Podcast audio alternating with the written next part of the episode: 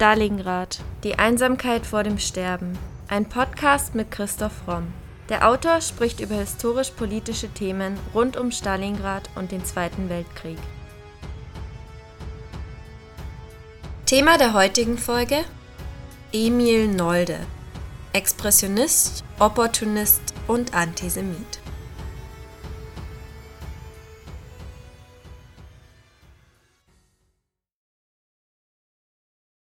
Emil Nolde sagte einmal, feste ästhetische Regeln gibt es nicht. Der Künstler schafft seine Natur, seinem Instinkt folgend das Werk. Er selbst steht überrascht davor, andere mit ihm. Kunst steht nicht unter oder über, sondern jenseits von Richtigkeit und Fehler. Ich möchte so gern, dass meine Bilder mehr sind, keine zufällige schöne Unterhaltung, nein, dass sie heben und bewegen, und dem Beschauer einen Vollklang vom Leben und menschlichen Sein geben. Doch gleichzeitig tätigte er auch Aussagen wie Juden haben wenig Seele und Schöpfergabe, Juden sind andere Menschen als wir es sind.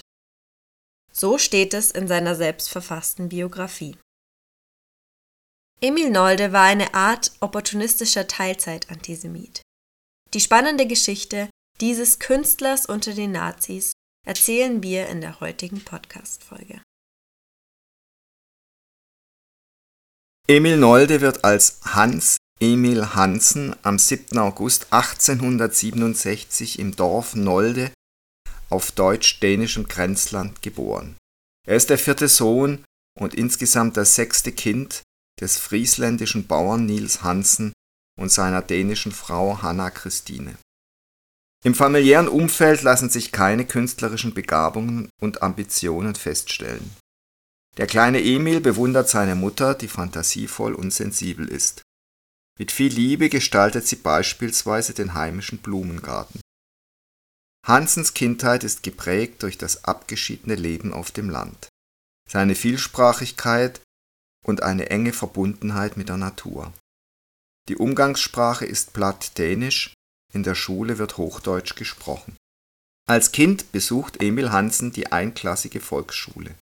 Dort fällt den Lehrern seine zeichnerische Begabung auf, ansonsten sind seine Leistungen mittelmäßig. Da er keinen Malkasten hat, behilft er sich mit Saft aus Holunderbeeren und roter Beete, um seinen malerischen Interessen nachgehen zu können. Zu Weihnachten 1875 erhält er endlich einen lang ersehnten Malkasten. Zusätzlich ist Hansen autodidaktisch veranlagt. Schon früh probiert er vieles aus. Er bemalt Stalltüren, Bauernkarren und kleine Tonfiguren.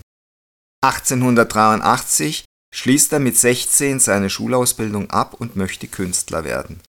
Der Vater verbietet es ihm jedoch. So arbeitet Hansen erstmal für ein Jahr auf dem landwirtschaftlichen Betrieb seiner Eltern, bevor er einen Kompromiss mit seinem Vater findet. Er darf sich in einem künstlerischen Handwerk ausbilden lassen.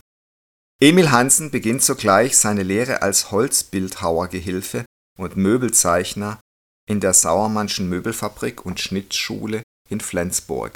Als Lehrling darf er auch bei der Restaurierung des berühmten Brüggemann-Altars im Schleswiger Dom fehlende Hellebarden und Schwerter der Kriegsknechte schnitzen eine seiner letzten Arbeiten in Flensburg sind vier Eulen für einen Schreibtisch, den Theodor Storm, ein deutscher Schriftsteller, in Auftrag gegeben hat. Während seiner Wanderjahre arbeitet Emil Hansen als Schnitzer in Möbelfabriken in München und Karlsruhe, wo er nebenher Abendkurse an der Kunstgewerbeschule besucht. Er besucht unter Max Leuger den Kurs Freihandzeichnen und Modellieren sowie unter Rudolf Meyer den Kurs Metalltechnik Heimlich belegte auch die Aktklasse. 1890 91 findet er eine Anstellung als Zeichner und Modelleur in einer Berliner Möbelfabrik. Dort ist er bis zum Tod seines Vaters Ende Dezember 91 tätig. Ab 1892, im Alter von 25 Jahren, wird Hansen für sechs Jahre Fachlehrer für ornamentales und gewerbliches Zeichnen sowie Modellieren am Industrie und Gewerbemuseum in St. Gallen in der Schweiz. Dort beginnt seine lebenslange Freundschaft mit seinem Zeichenschüler Hans Fehr, der später eine Karriere als Rechtshistoriker einschlägt. In dieser Zeit entstehen erste Landschaftsaquarelle und Zeichnungen. Ab 1894 fertigt Hansen Vorlagenblätter für das Handwerk, Studien von Bergbauern und mit Typen sowie Landschaftsaquarelle mit topografisch genauen Ansichten an. Einige seiner Werke werden auch in der Zeitschrift Jugend veröffentlicht. Zusätzlich beginnt er eine Folge grotesker Darstellungen der Berggipfel in Sagengestalt, die er in hoher Auflage als Bergpostkarten vertreiben kann. Sie verkaufen sich phänomenal und bringen dem jungen Künstler so unverhofft 25.000 Franken ein mit der neu gewonnenen finanziellen Freiheit gibt er seinen erlernten Beruf auf und beginnt sein Leben als freier Künstler. Dafür zieht er von St. Gallen nach München. Bei der Münchner Akademie der Bildenden Künste wird er von Franz von Stuck jedoch zuerst abgelehnt. Hansen besucht daher die privaten Malschulen von Friedrich Fehr in München und Adolf Hölzel in Dessau. Im Oktober 1899 macht er eine Parisreise mit Eigenstudium im Louvre und besucht die private Akademie Julian. Zudem begeistert er sich für die Künstler der Künstlerkolonie Skagen im nördlichen Dänemark. 1900 im Herbst mietet er sich ein kleines Atelier in Kopenhagen. Dort malt er eine frühe Folge religiöser Bilder. Er lebt in einem kleinen Zimmer und fühlt sich in der Großstadt völlig verloren, bis er der Pastorentochter Ada Filstrup begegnet. Sie ist zwölf Jahre jünger als er und eine dänische Schauspielerin und Musikerin. Zeitweise unterrichtet er an einer privaten Kunstschule. 1901-2 fertigt Hansen Kohlezeichnungen und Gemälde mit Ansichten der Stadt an und besucht eine Reihe dänischer Maler wie etwa Viggo Johansen, Niels Skofgard und Jens Ferdinand Willumsen, den Sommer verbringt Hansen im Fischerdorf Lillstrand an der Nordküste Jütlands. Dort entsteht eine Reihe phantastischer Zeichnungen mit Strandläufern, Schlafwandlern, Naturwesen und seltsamen Kreaturen. Hansen mietet schließlich ein Atelier in Berlin. Er pflegt weiterhin einen regen Briefwechsel mit der jungen Ada Filstrup. Obwohl sie sich erst seit zwei Jahren kennen, heiraten die beiden am 25. Februar 1902. Im Zuge dieser Heirat gibt sich Hansen dann den Künstlernamen Nolde und benennt sich nach seinem Geburtsort. Emil Hansen war nämlich besorgt, dass er ansonsten mit anderen Künstlern namens Hansen verwechselt werden könnte. Das Ehepaar lebt erstmal in Grunewald, einem Vorort von Berlin. Mit diesem Lebenskapitel endet der erste Band von Noldes Memoiren Das eigene Leben, das 1931 erscheint. Die Hansens verbringen die Winter in Berlin und die Sommer auf der Ostseeinsel Alsen, die damals deutsch und heute dänisch ist. Auf Alsen werden sie 13 Jahre leben. Hier wird auch die Farbgebung von Noldes Bildern heller und intensiver. Die finanzielle Not des Paares ist aber groß. Der Künstler arbeitet in einem Bretteratelier am Strand das er sich aus Holzlatten gebaut hat. Als eine der wenigen Auftragsarbeiten nimmt Nolde ein Altarbild für eine Kirche an der Westküste Jütlands an, nämlich die Kirche in Ölstrup. Am 22. September 1904 erfolgt schließlich auch die amtliche Namensänderung des Ehepaars zu Nolde. Erste Einzelausstellungen Noldes im Kunstverein Leipzig und der Galerie Schulte in Berlin eröffnen Trotzdem bleiben die finanziellen Sorgen des Paares bestehen.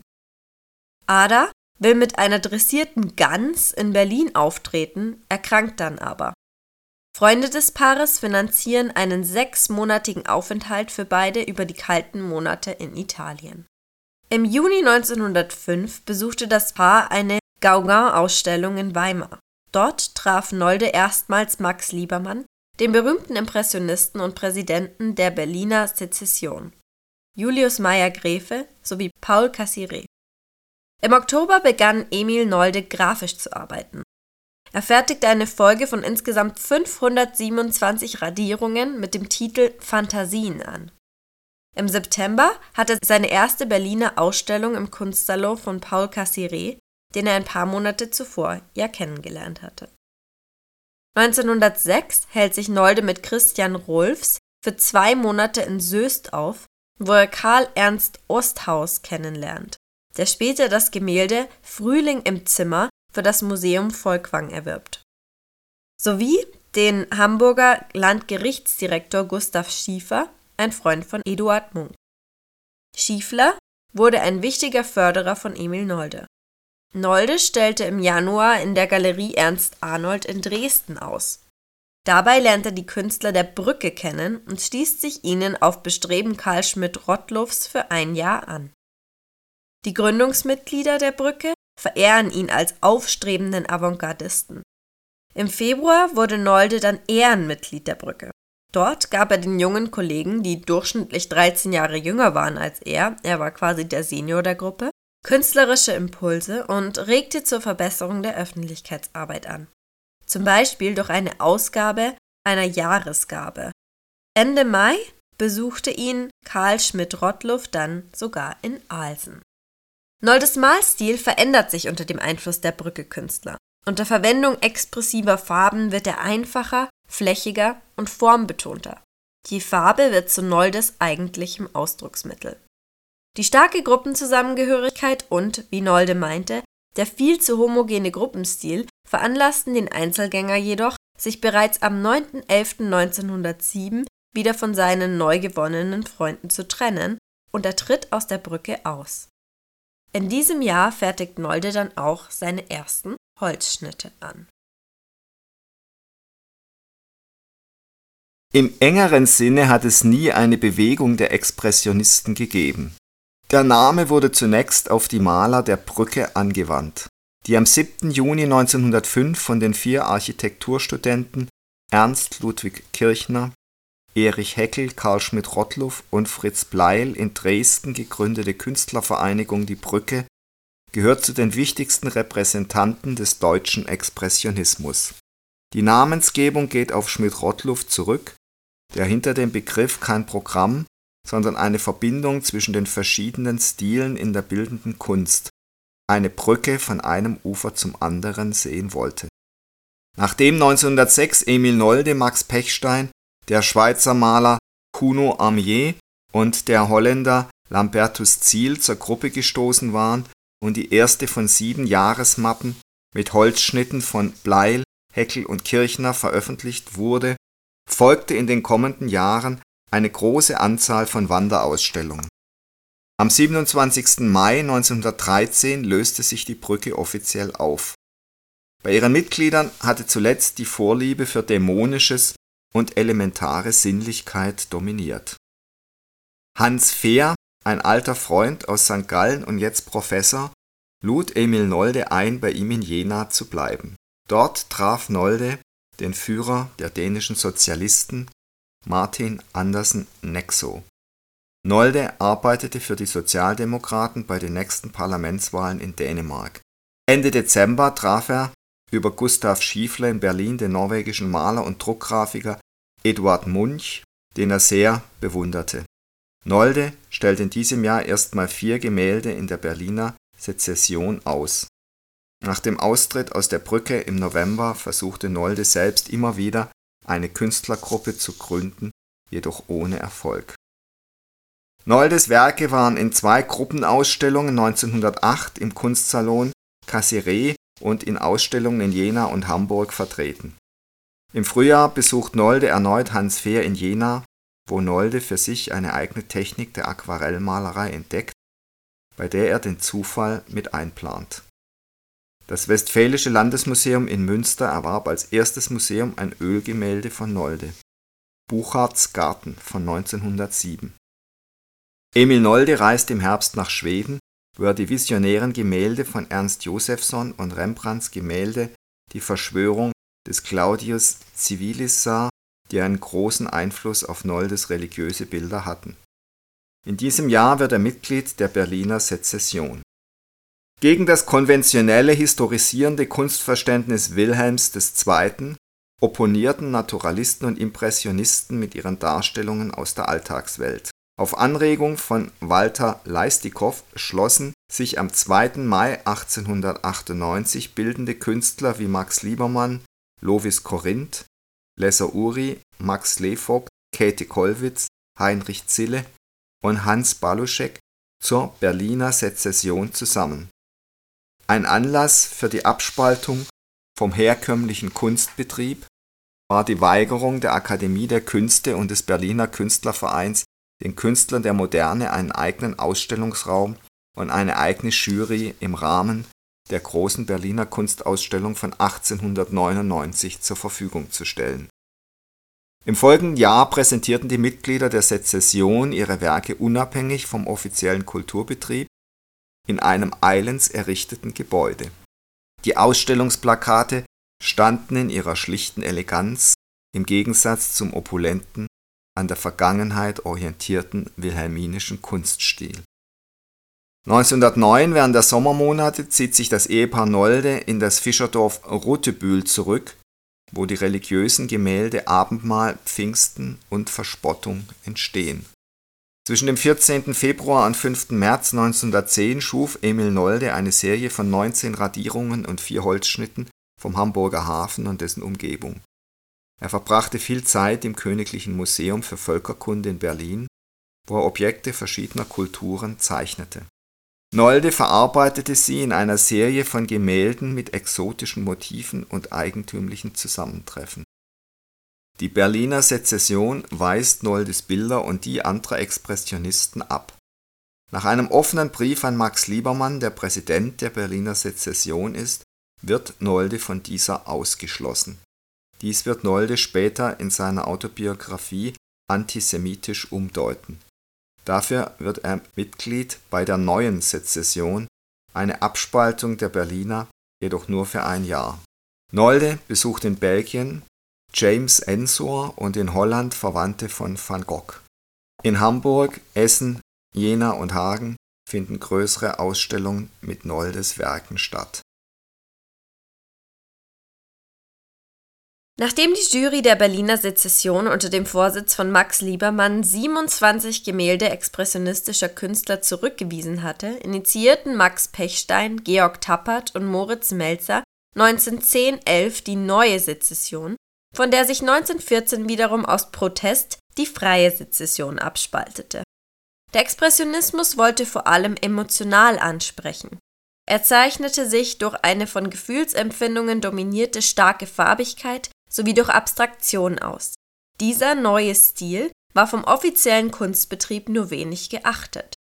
Erreichten die Impressionisten die Grenze der objektiven Realität, so versuchten die Expressionisten die irreale, fantastische Welt des Unterbewussten und der Träume zu ergründen und darzustellen.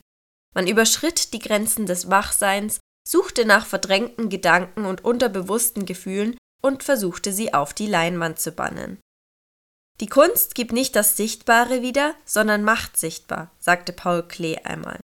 Dieser expressionistische Malstil zeichnet sich durch eine von subjektiven Gefühlsempfindungen dominierte, starke Farbigkeit sowie einen zur Abstraktion und Vereinfachung tendierenden Hang zum Plakativen und perspektivisch Verzerrten aus. In diesem Stil malt auch Nolde.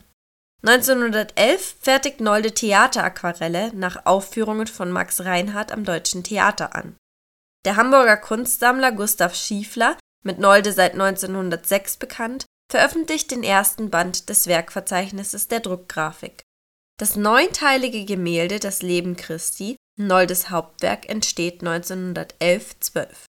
Seine religiösen Bilder bringen ihm große öffentliche Aufmerksamkeit, die sowohl aus grenzenloser Bewunderung als auch aus heftiger Kritik besteht. Das neunteilige Werk Das Leben Christi wird auf der Ausstellung für religiöse Kunst in Brüssel wegen des Protests der Kirche zurückgewiesen. 1913 kauft der Museumsdirektor Max Sauerland, einer von Noldes treuesten Anhängern, das Gemälde Das letzte Abendmahl für das Städtische Museum in Halle. Darauf folgt eine öffentliche Diskussion zur Rolle der modernen Kunst im Museum. Emil Nolde kauft sich in diesem Jahr außerdem ein Bauernhaus in der Nähe von Tondern das er und seine Frau Utenwarf nannten. 1914 ist Nolde auf der Suche nach menschlichen Urzuständen und hält die Reise und seine Erfahrungen in vielen Aquarellen fest. Nolde und seine Frau nehmen in diesem Jahr an einer Expedition des Reichskolonialamts nach Neuguinea teil. Die Reise geht über Moskau, Sibirien, Korea, Japan und China in die deutschen Schutzgebiete nach Deutsch-Neuguinea. Als inoffizielle Teilnehmer der medizinisch-demografischen Deutsch-Neuguinea-Expedition dürfen sie vor Ort auf die koloniale Infrastruktur zurückgreifen.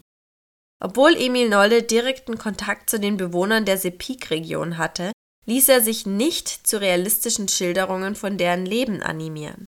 Stattdessen überdeckte er Krankheiten und Elend mit christlichen Motiven und deutete den Urwald als Garten Eden. Durch den Kriegsausbruch im August 1914 wird die Rückreise des Paares besonders abenteuerlich. Es geht nun vom Suezkanal über Frankreich und die Schweiz nach Deutschland. Das vorausgeschickte Gepäck mit den Gemälden wurde Anfang August im Golf von Biskaya von den Engländern beschlagnahmt. Trotz aller Umstände sind die Noldes aber weltkriegsbegeistert. Mit 1914 endet der zweite Band von Noldes Memoiren mit dem Titel Jahre der Kämpfer 1934 erschienen. Der Südseereise widmet Nolde einen separaten Memoirenband mit dem Titel Welt und Heimat, der erstmals 1936 erschien und 1965 nochmal überarbeitet wurde. Nicht nur der Titel seiner Memoiren Jahre der Kämpfe weist Parallelen zu Hitlers Titel Mein Kampf auf. Auch ansonsten gibt es durchaus Parallelen zwischen dem Leben von Nolde und dem von Hitler.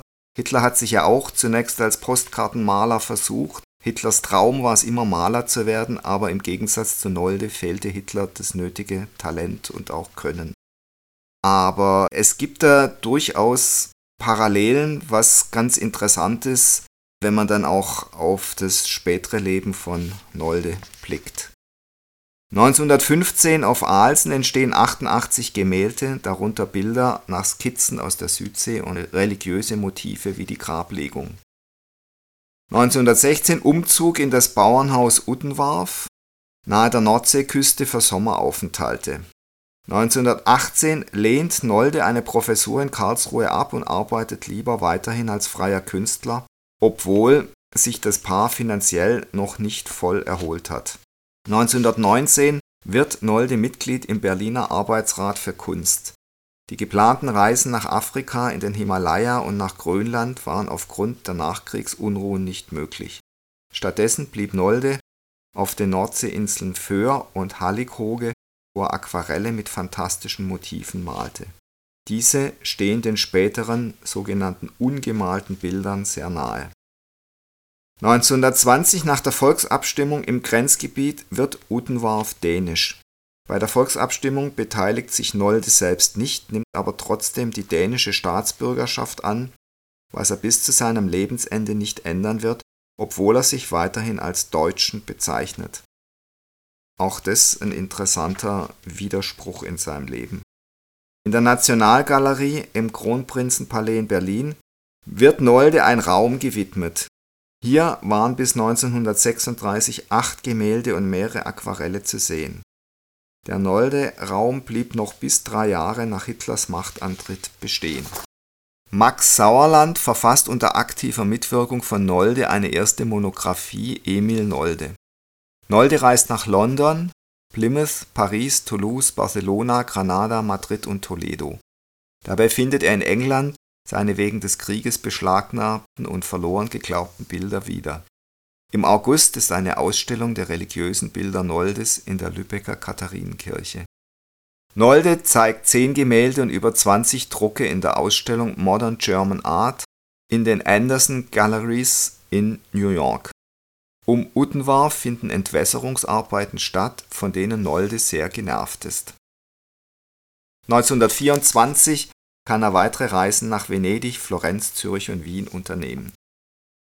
1925 nerven die Entwässerungsarbeiten Nolde so sehr, dass er selbst einen aufwendigen Marschentwässerungsplan für die Gegend um Uttenwarf entwirft, der von den Behörden jedoch abgelehnt wird. Wegen der Veränderung der Landschaft um Uttenwarf gaben die Noldes den Wohnsitz schließlich auf. Sie kaufen die wenige Kilometer südlich in Deutschland gelegene Warft Seebühl. 1927, Nolde ist bereits 60 Jahre alt, wird das neue Wohn- und Atelierhaus in Seebühl gebaut, inklusive der Anlage eines Blumengartens. Als erstes wird das Atelier errichtet, im Anschluss das Wohnhaus, das 1937 um ein Geschoss über der sogenannten Werkstatt ergänzt wird, den Bildersaal.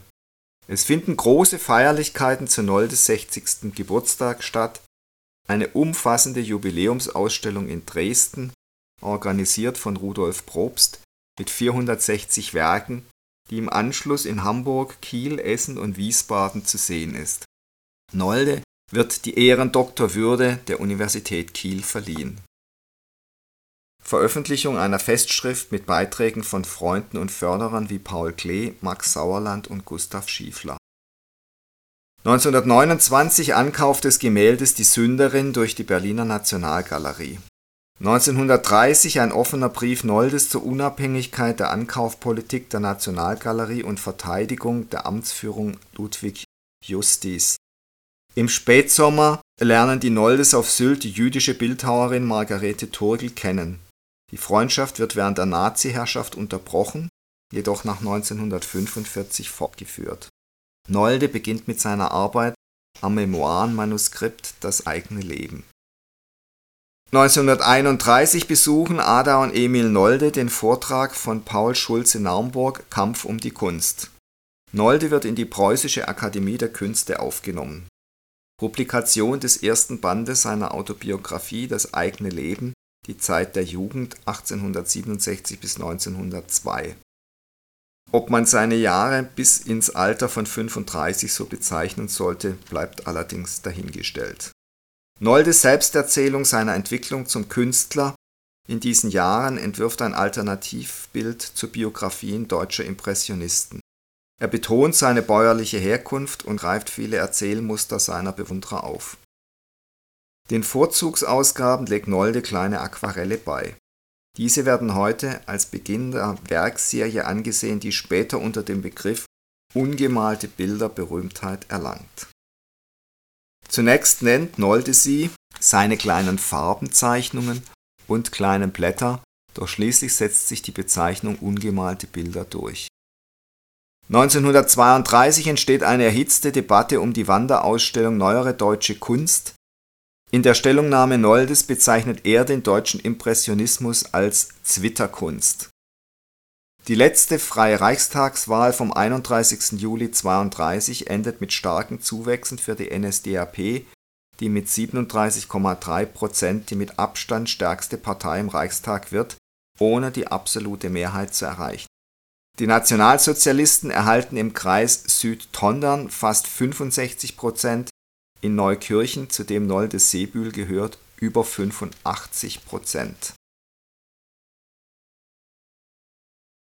1933 Das Ehepaar Nolde reagiert begeistert auf die Regierungsübernahme der Nationalsozialisten, denn sie erhoffen sich von Adolf Hitler die Ernennung Noldes zum Staatskünstler. Im April fordert Nolde in einem Brief an Max Sauerland eine Scheidung zwischen jüdischer und deutscher Kunst, wie auch zwischen deutsch-französischer Mischung und reiner deutscher Kunst. Die Betonung des Nordischen und Deutschen die ab 1933 zum Leitmotiv der positiven Rezensionen Noldes wird, veranlasst die völkisch-reaktionäre Kunstkritik zu höhnischen Attacken.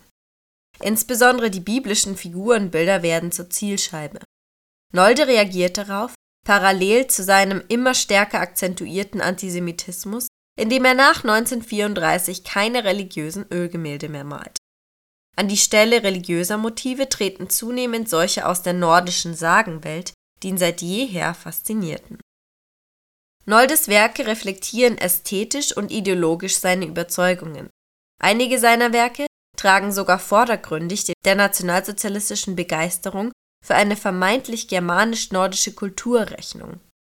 Dabei fällt auf, dass Nolde zwischen 1933 und 1945 ganz anders als vorher weder religiöse noch exotische Motive malte, so als hätte er plötzlich das Interesse daran verloren. Er konzentrierte sich auf heimische Landschaften, Pflanzen, Porträts und mythologische Sujets. Seine Figuren sind heroische Figuren mit blonden Haaren und blauen Augen, Opferstätten, Burgen und dramatische Himmel über Landschaften. Das bringt er auf die Leinwand. Im Mai wird Noldes Mitgliedsantrag an den völkisch gesinnten Kampfbund für deutsche Kultur abgelehnt.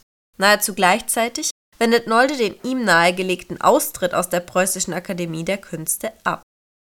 Der Maler wird zum zentralen Referenzpunkt der erbitterten Debatten über die Rolle des Expressionismus im NS-Staat, die im Frühsommer ihren Höhepunkt erreichen. Die vom Nationalsozialistischen Deutschen Studentenbund organisierte Ausstellung 30 deutsche Künstler mit zwei Gemälden Noldes in der Galerie Ferdinand Möller wird verboten. Kurz darauf, ohne Beteiligung des Nationalsozialistischen Deutschen Studentenbund, wiedereröffnet. Nolde erarbeitet in diesen Monaten einen nicht im Detail überlieferten Plan, der eine territoriale Lösung der sogenannten Judenfrage, eine Aussiedlung der Juden, vorsieht. Den Malerkollegen Max Pechstein denunziert Nolde bei einem Ministerialbeamten als Juden, vermutlich um ihn als Kandidaten für die Leitung der Vereinigten Staatsschulen für freie und angewandte Kunst in Berlin zu disqualifizieren. Anschließend ist Nolde nicht bereit, die falsche Behauptung zurückzunehmen. Mithilfe von Mitarbeitern der Nationalgalerie werden Noldes Gemälde Reife Sonnenblumen und zwei Aquarelle in der Wohnung von NSDAP Auslandspressechef Ernst Putzi Hanfstengel in München platziert, sowie zwei Blumenaquarelle bei Propagandaminister Josef Goebbels, um Hitler sozusagen beiläufig für Noldes Kunst zu gewinnen. Beide Aktionen bleiben jedoch erfolglos. Am 9. November ist Nolde dann Ehrengast Heinrich Himmlers bei den Feierlichkeiten zum 10. Jahrestag des Hitlerputsches in München. Am 15. November nimmt das Ehepaar Nolde an der feierlichen Eröffnung der Reichskulturkammer in der Berliner Philharmonie teil. 1934 hat Nolde eine erfolgreiche Aquarellausstellung in der Galerie Möller in Berlin, anschließend dann auch in Düren, Hamburg und Hannover. Im gleichen Jahr muss Nolde aber für sechs Wochen ins Krankenhaus wegen einer Thrombose, gefolgt von einer Venenentzündung. Anschließend geht er nach Bad Kissingen für einen ausgedehnten Kuraufenthalt. Im August bekräftigt Nolde durch die Unterzeichnung des Aufrufs der Kulturschaffenden seine Unterstützung Hitlers. Im Folgemonat wird Nolde als dänischer Staatsbürger Mitglied der Nationalsozialistischen Arbeitsgemeinschaft Nordschleswig, die im Jahr darauf durch die Gründung der Nationalsozialistischen Deutschen Arbeiterpartei Nordschleswig gleichgeschaltet wird.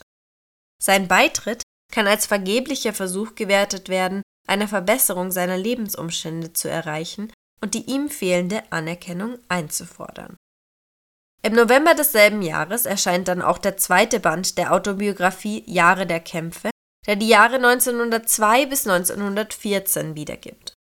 Zeitgenossen bemerken die Titelähnlichkeit mit Hitlers Mein Kampf. Besondere Beachtung findet auch die antisemitisch umgedeutete Schilderung seines Konflikts mit Max Liebermann und der Berliner Sezession. Auf einem Werbezettel des Rembrandt Verlags wird Nolde als Vorkämpfer gegen die erdrückende Diktatur des jüdischen Kunsthandels und die Vorherrschaft der französisch-impressionistischen Kreise gepriesen. Er möchte sich öffentlich als großer Befürworter des Nationalsozialismus präsentieren und porträtiert sich als früher einsamer Gegner der sogenannten jüdischen Dominanz in der Kunstwelt. Was insbesondere bei seinen jüdischen Bekannten nicht gut ankommt. So schreibt die Sammlerwitwe Tekla Hess in einem Brief an Nolde zum Beispiel Ich muss Ihnen, nachdem ich Ihr Buch gelesen, Folgendes sagen, dass mich Ihre Einstellung zu uns Juden tief erschüttert hat.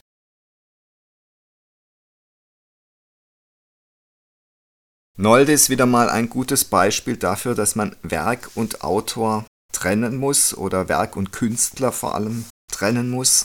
Und man sieht hier wieder einmal, dass eben durchaus jemand wertvolle Kunst erschaffen kann und trotzdem eben menschlich ja sehr kritikwürdig ist. Und das kann man ja an vielen Künstlerbiografien eindeutig feststellen. Der Volkwang Museumsverein in Essen kauft insgesamt rund 455 Blätter der Nolde-Grafik. Dies geschieht mit Billigung des NS-linientreuen Direktors Klaus Graf von Boudicin. Im Sommer 1937 wird Boudicin damit beauftragt, für das Erziehungsministerium die Besuche der Kommission für Werke deutscher Verfallskunst seit 1910 in den Museen zu begleiten, wo auch Noldes Werke vertreten sind. Also man sieht, Nolde kämpft eigentlich dauernd um Anerkennung durch das NS-Regime. Er will unbedingt dazugehören, tut eigentlich auch wirklich alles dafür, verändert sogar seine Motive. Aber die Nazis wollen ihn einfach nicht so richtig haben. Im Dezember 35 wird Nolde in Hamburg-Eppendorf an Magenkrebs operiert, bleibt dort bis März 36 in stationärer Behandlung. Anschließend macht er eine Erholungsreise in die Schweiz. Nolde arbeitet in der zweiten Jahreshälfte an seinem dritten Memoirenband, der die Zeit von 13 bis 26 abdeckt. Er erscheint erst 1965 unter dem Titel Welt und Heimat und bereitet die Publikation der Korrespondenz mit seinem langjährigen Freund Hans Fehr vor. 1937, im Alter von 70 Jahren, besucht Nolde seinen Sammler Friedrich Döhlemann in München der Bankier und Schatzmeister des Hauses der Deutschen Kunst ist. Er bekommt eine Führung durch das Haus der Deutschen Kunst und geht anschließend in den Urlaub nach Garmisch-Partenkirchen.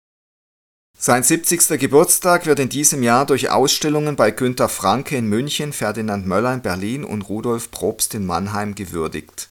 Der Erfolg dieser Ausstellungen stimmt den Künstler positiv und führt zu zahlreichen Verkäufen. Ab 1937 wird die Hetzschau Entartete Kunst in München präsentiert und 33 Gemälde von Nolde sind dabei. Seine Werke werden als Verfallskunst an den Pranger gestellt, obwohl er Mitglied der NSDAP ist. Kurz darauf erfolgt die endgültige Schließung der modernen Abteilung im Kronprinzenpalais Berlin, in der er einen eigenen Raum hatte, wo seine Werke ausgestellt waren in Seebühl werden die Feierlichkeiten zu seinem 70. Geburtstag kurzfristig abgesagt und auch die große Geburtstagsretrospektive bei Rudolf Probst in Mannheim schließt vorzeitig.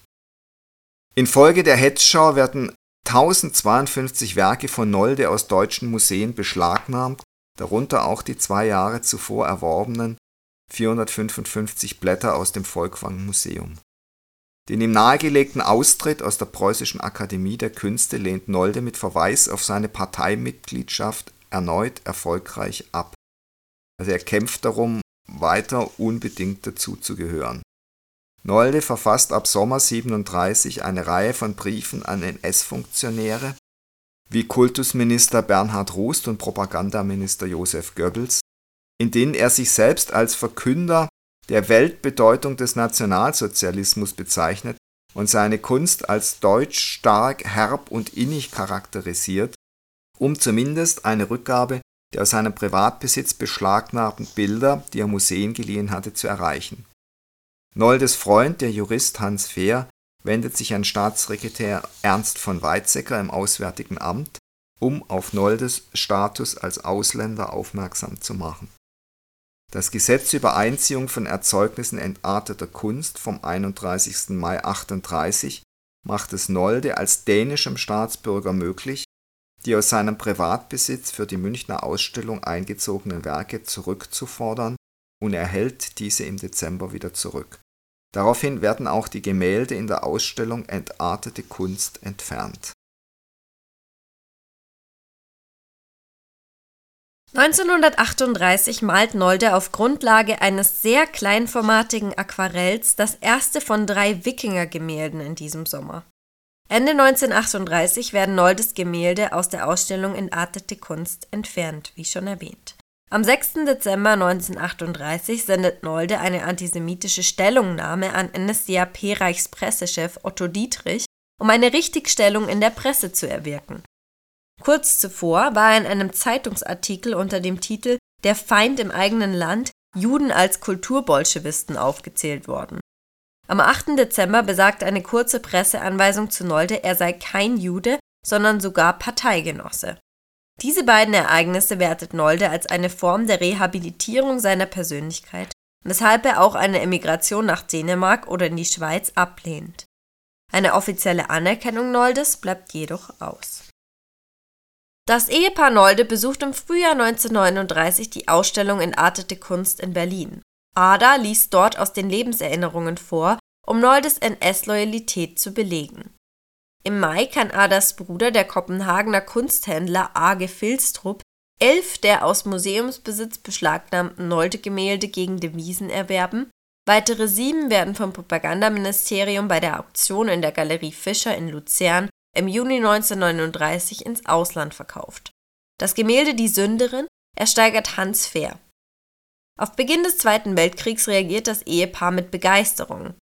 Aus Angst vor Kriegsschäden lagert Nolde jedoch umgehend 91 Gemälde auf einem Bauernhof an der Elbmündung aus. Auf kleinen Zetteln hält Nolde schon seit längerem seine Gedanken zu Künstlertum, Gott und Weltgeschehen fest. 1940 beginnt er dann, diese Aphorismen, die er die Worte am Rande nennt, zu datieren. Er erzielt in diesem Jahr die höchsten Verkaufseinnahmen seiner Karriere. Er verfasst einen nicht überlieferten Brief an Hitler, in dem er abermals seine Übereinstimmung mit dem Regime betont. Es ist unklar, ob der Brief abgeschickt wurde und Hitler erreicht hat, aus der Reichskanzlei ist keine Reaktion bekannt. Wegen der zunehmenden Luftangriffe auf Berlin verbringt das Ehepaar erstmals einen Teil des Winters in Seebüll. Auf der Grundlage einer Anordnung über den Vertrieb minderwertiger Kunsterzeugnisse fordert die Reichskammer der Bildenden Künste im Dezember von Nolde die Vorlage neuer Arbeiten. Im Februar 1941 werden bei dem Düsseldorfer Galeristen Alex Vömel knapp 100 Kunstwerke beschlagnahmt, darunter 21 Bilder Noldes, die sich dort in Kommission befanden Nachdem sich Himmlers Stellvertreter Reinhard Heydrich im Propagandaministerium über die Höhe von Noldes Einkünften beschwert hatte (rund 80.000 Reichsmark für das Steuerjahr 1940), steht der Ausschluss von Nolde aus der Reichskunstkammer intern schon längst fest. Erst Wochen später wird Nolde aber aufgefordert, dem Ausschuss zur Begutachtung minderwertiger Kunsterzeugnisse eine Auswahl von vier Gemälden und 18 Aquarellen vorzulegen aus Angst vor Luftangriffen und möglichen Beschlagnahmungen von deutscher Seite aus lagert Nolde ab Juni viele weitere Werke bei Freunden und Bekannten. Am 23. August wird Nolde seinen Ausschluss aus der Reichskammer mitgeteilt. Offizieller Grund ist künstlerische Unzuverlässigkeit. Damit ist ihm jede berufliche sowie nebenberufliche Betätigung auf dem Gebiet der bildenden Künste untersagt, was faktisch ein Verkaufs-, Ausstellungs- und Publikationsverbot bedeutet Außerdem verliert er den Anspruch auf immer knapper werdendes Malmaterial. Freunde helfen ihm zukünftig mit Farben und Leinwand aus. Nolde hat Sorge, dass dieser Ausschuss auch ein Malverbot bedeuten wird. Am 20. November teilt die Reichskunstkammer Nolde jedoch mit, dass die zur Prüfung eingereichten Werke beschlagnahmt bleiben. Sie sind seitdem verschollen. Und erinnert ihn an seine Pflicht, künftig seine Werke der Kammer vorzulegen, bevor er sie der Öffentlichkeit übermittelt. Nach Noldes juristischem Beistand Hans Fehr bedeutet dies, dass nicht von einem Malverbot auszugehen ist. Seine Frau ist jedoch entsetzt über die Behandlung ihres Mannes, der doch stets treu gegenüber dem NS-Regime war. So schreibt sie in einem Brief an ihre Freunde, der deutscheste, germanischste, treueste Künstler ist nun ausgeschlossen. Nolde verkauft weiterhin Gemälde und Aquarelle über Händler wie Franke, Hildebrand Gurlitt, Hans Krenz und Probst. Trotz dieser Einschränkungen und seines Ausstoßes ohne jegliche Unterstützung blieb er dem Naziregime aber bis 1945 treu. Von 1942 bis 1944 entstehen elf Blumengemälde sowie ein Figurenbild. Unter den rund 40 jungen an der Front stehenden Soldaten, denen das Ehepaar Nolde regelmäßig Rundbriefe schickt, ist auch der Maler Dieter Holy aus Stuttgart. Anfang Februar ist er eine Woche in Seebühl zu Gast, weil bei der Herstellung des Typoskripts von Noldes Südseereise Erinnerungen hilft. Anschließend verfasst Holy einen ausführlichen Erlebnisbericht über seinen Besuch mit zahlreichen Skizzen, unter anderem auch einer detaillierten Wiedergabe der Hängung im Bilderraum in Seebühl. Im Frühjahr reisen Ada und Emil Nolde mit einer Auswahl von Aquarellen nach Wien, um bei Reichsstatthalter Baldur von Schirach eine Aufhebung des Berufsverbots zu erreichen. Das Treffen kommt nicht zustande, allerdings verspricht von Schirach, sich für Noldes Kunst einzusetzen. Ada ist gesundheitlich angeschlagen und muss 1942 / 43 für mehrere Monate in das Krankenhaus Eppendorf Die Korrespondenz des Ehepaars während der Zeit gibt Einblicke in die Weltanschauung und den sich steigernden Antisemitismus der Noldes. 1943 im März überlässt Nolde Ilse Göring-Diels, Ehefrau des ehemaligen Gestapo-Chefs Rudolf Diels sowie Schwägerin und Nichte von Hermann Göring fünf Gemälde, darunter Dämmerstunde am Hafen, Meer und weiße Wolken und brennende Burg, sowie sechs Aquarelle für die Villa der Diels in Berlin-Dahlem, wohl um Hermann Göring von Noldes Kunst zu überzeugen. Ein Jahr später werden die drei genannten Gemälde nach Burg Mautendorf gebracht, den österreichischen Wohnsitz von Hermann Göring. Sie sind seit Kriegsende verschollen. Nach Ostern 43 schickt Ada in einem Brief vier der kleinen Zettel, die Nolde für seine Aphorismen verwendet, in denen er sich selbst in einen großen welt- und religionshistorischen Prozess einschreibt. In ihnen kulminiert Noldes langjährige Selbststilisierung als verkannter Vorkämpfer gegen das Judentum. Sie sind der Höhepunkt seiner antisemitischen Auslassungen. Auf einem weiteren dieser kleinen Notate von Mai führt er seine Vorstellungen über den Weltkrieg als einen jüdischen Krieg aus. Kurz vor einem verheerenden Luftangriff auf Hamburg wird Ada nach Seebühl entlassen. Während des Zweiten Weltkriegs ist Nolde trotz Berufsverbots und Materialknappheit im abgeschiedenen Seebühl in der Lage, kontinuierlich künstlerisch zu arbeiten also man sieht hier, dass auch das Berufsverbot der Nazis also eigentlich ja seinen Antisemitismus weiter steigert. Er scheint also für das Unglück, das ihm da widerfährt, tatsächlich den Juden die Schuld zu geben, was, was natürlich völlig absurd ist, aber es ist psychologisch schon interessant. 1944 im Februar wendet sich Nolde mit Verweis auf seine Parteimitgliedschaft an den neu ernannten Direktor der Berliner Vereinigten Staatsschulen Otto von Courcelles und bittet ihn vergeblich, sich für die Aufhebung des Berufsverbots einzusetzen, sodass er seine Werke wieder normal verkaufen könne. Am 15. Februar zerstören Bomben Noldes Berliner Atelierwohnung, etwa 3000 Grafiken, Aquarelle und Zeichnungen sowie Werke aus seiner Sammlung, unter anderem von Paul Klee, Kandinsky, Kokoschka und Ernst Josephson, gehen in Flammen auf Ab Ende 44 produziert das Ehepaar im Eigendruck rund 50 Typoskripte der Memoiren der Südseereise Welt und Heimat, die sie im Freundeskreis verschicken. Bis kurz vor Kriegsende hofft Nolde auf den Endsieg. Die Aphorismen, die Nolde ab dem Frühjahr verfasst und teilweise rückdatiert, zeugen dagegen vom nachträglichen Versuch, sich von Hitler und der NS-Diktatur zu distanzieren. Also jetzt schwenkt er völlig um aus einer Notiz zu seinen Worten am Rande geht hervor, dass er nach Mai zahlreiche Zettel mit Gedanken zu Politik und Weltgeschehen vernichtet. Also er distanziert sich jetzt von den Überzeugungen, die er bisher gehabt hat. Im Sommer kommen britische Offiziere zu Besuch in Seebühl und zeigen Interesse an Noldes Kunst. Die Eheleute Nolde bitten den bis vor kurzem an der Front stationierten Joachim von Lepel ihnen als Assistent zur Seite zu stehen und er sagt zu. Ab 1945, im Alter von mittlerweile 78 Jahren, erhält Nolde in seinen letzten Jahren zahlreiche Ehrungen. Ein Professorentitel durch die schleswig-holsteinische Landesregierung, die Stefan-Lochner-Medaille der Stadt Köln 49 und den Grafikpreis der Biennale von Venedig 52. 1952 gehört Nolde zu den ersten Empfängern des neu gegründeten Ordens Pour le Mérite für Wissenschaft und Künste. Er ist mehrfach auf der Biennale in Venedig vertreten und in Kassel auf der Documenta 1955. Somit bekommt er nach dem Krieg endlich die Anerkennung, die er sich während des Dritten Reiches so sehnlich gewünscht hat und für die er sich wirklich also unglaublich beim NS-Regime angebiedert hat. Jetzt kriegt er von der neuen Demokratie die Anerkennung, die er eben ja sich immer sehnlichst gewünscht hatte. Am 13. August 1946 entlastet der Entnazifizierungsausschuss Kiel Nolde trotz Parteimitgliedschaft und interpretiert dabei die Ablehnung von Noldes Kunst durch das NS-Regime als Ablehnung des Regimes von Nolde. so als habe er bewusst Kunst geschaffen, die das Regime nicht unterstützte. Hinzu kommt, dass Nolde plausibel darlegen kann, dass er als Opfer des Regimes verfolgt und verfemt worden war.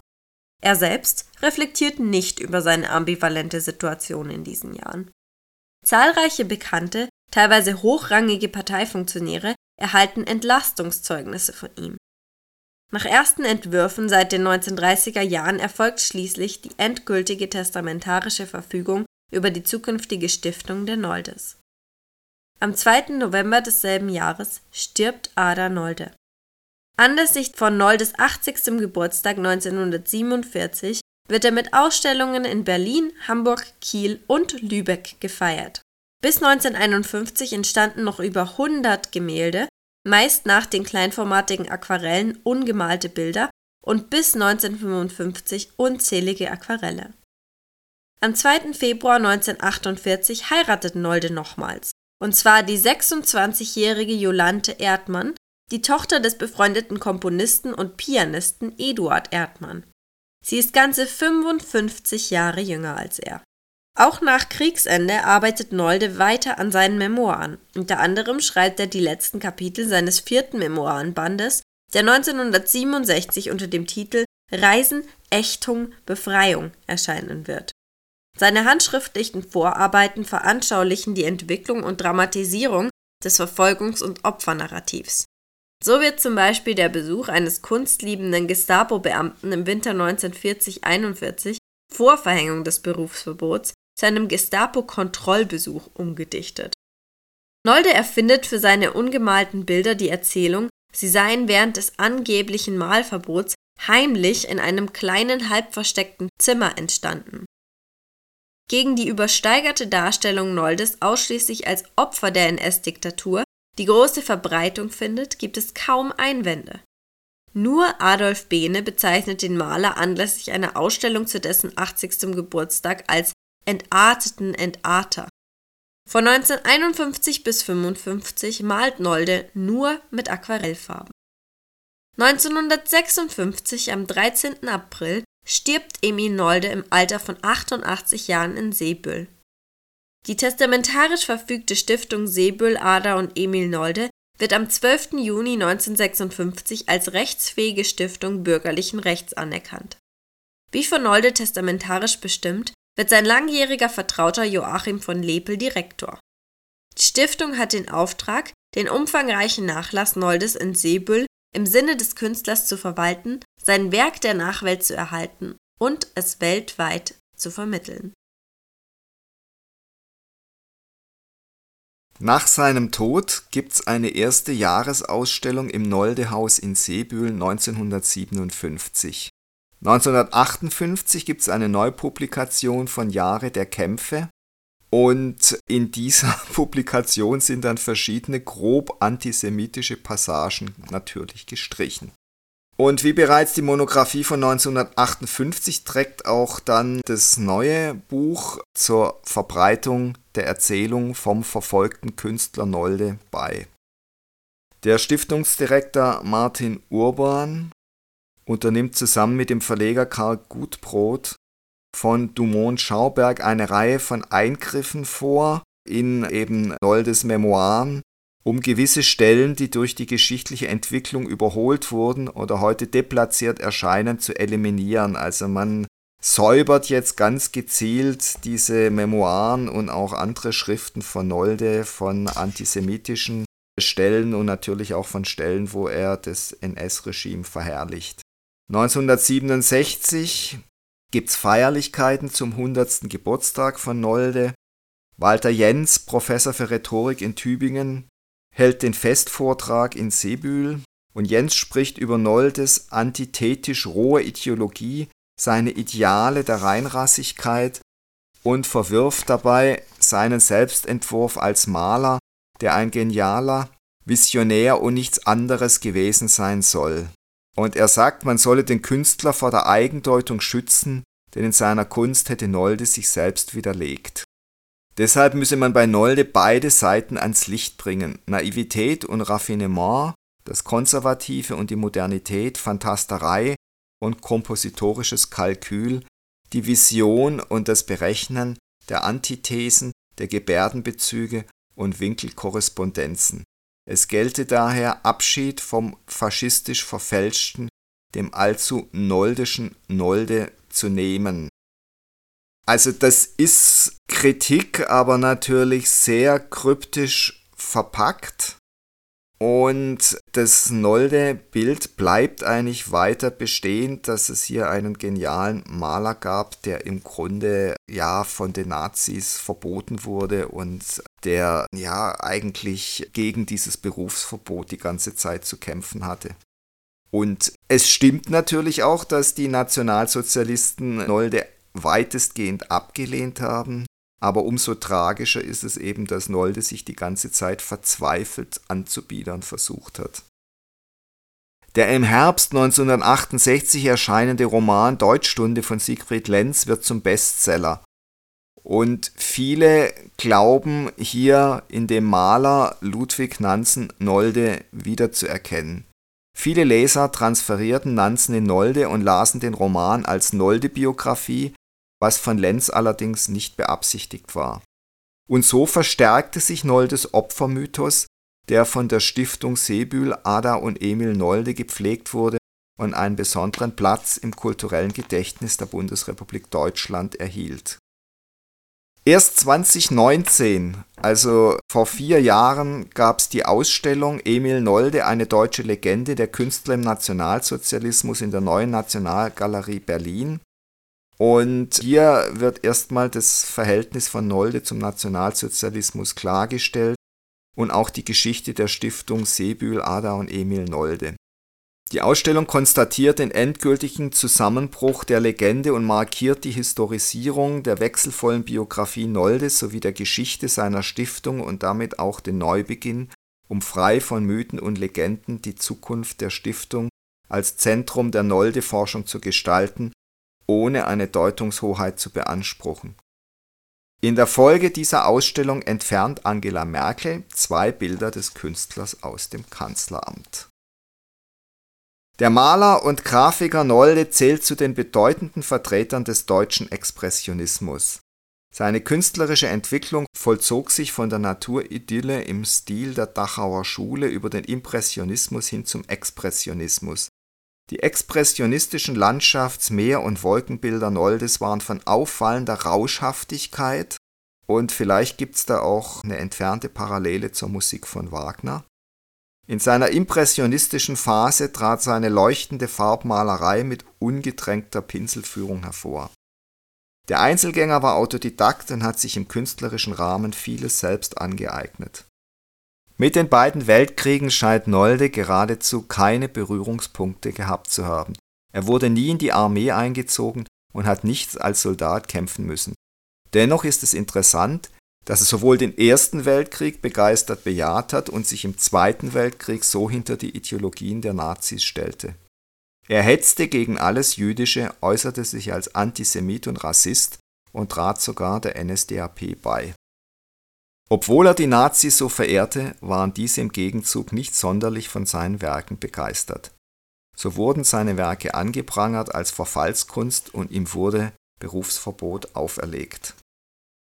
Noldes Charakter ist ganz offensichtlich voller Widersprüche. Ob er jetzt zum eigenen Vorteil und Überleben Nationalsozialist war oder sich tief damit verbunden gefühlt hat, ist nicht zwangsläufig zu klären, trotz seiner vielen Äußerungen, jedoch bietet weder das eine noch das andere eine Entschuldigung für sein antisemitisches und rassistisches Verhalten während des Dritten Reiches. Man kann nur sagen, dass er ein herausragender deutscher Künstler war und sich im Expressionismus sein Können voll entfalten konnte, seine politische Einstellung jedoch sehr ambivalent war.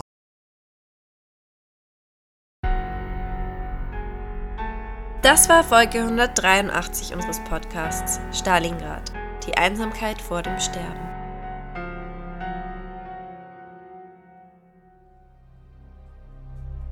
Im dämmerigen Licht des Nachmittags fuhren sie auf ihren Crossbikes über einen steinigen Pfad hinunter in die flache Ebene, die sich, gespickt mit Wrackteilen vergangener Schlachten, zu den Ufern des Veleno erstreckte. Dessen giftgraues Wasser hatte sich längst ein neues Bett zwischen den von Menschen gemachten Kratern gegraben, deren Rändern immer noch von den tintenblauen Krusten des Cäsiums bedeckt waren. Nachdem Sie und Tayo an einigen Stellen Messungen vorgenommen hatten, schlüpften alle wieder in ihre abgetragenen Schutzanzüge, viele so durchlöchert, dass sie bestenfalls noch als Talisman dienten. Der Glaube an die Unverwundbarkeit war das Wichtigste. Es waren nur noch 150 Millirem. Der Grenzwert hatte vor dem Krieg allerdings mal bei 30 gelegen, aber daran konnte sich kaum noch jemand erinnern. Sie bestand darauf, dass jeder seinen Anzug anlegte, die Truppe war zu wertvoll, um sie unnötigen Risiken auszusetzen. Er brauchte sie, jeden einzelnen, und er war stolz auf sie. Na, neugierig geworden? Das war ein kurzer Auszug aus Thor und der Gott des Feuers, der ersten Science-Fiction-Dystopie des Primero Verlags. Falls ihr es jetzt kaum noch erwarten könnt, in die Welt von C. Tayo und Co. einzutauchen und über die dunkle Realität eines postapokalyptischen Deutschlands zu philosophieren, dann haben wir gute Nachrichten für euch. Das E-Book von Thor und der Gott des Feuers gibt es statt für sonst 9,99 jetzt für nur 5,99. Und falls Dystopien nicht so euer Ding sind, könnt ihr natürlich auch die Neuauflage von Stalingrad mit Originalbriefen von der Front und an die Front lesen. Weitere Infos zu unseren Büchern findet ihr auf www.primeroverlag.de oder bei Instagram unter primero-verlag. Wir freuen uns auch immer über Feedback und Themenvorschläge zu unserem Podcast und wünschen all unseren Stalingrad-HörerInnen weiterhin viel Spaß mit dem Podcast.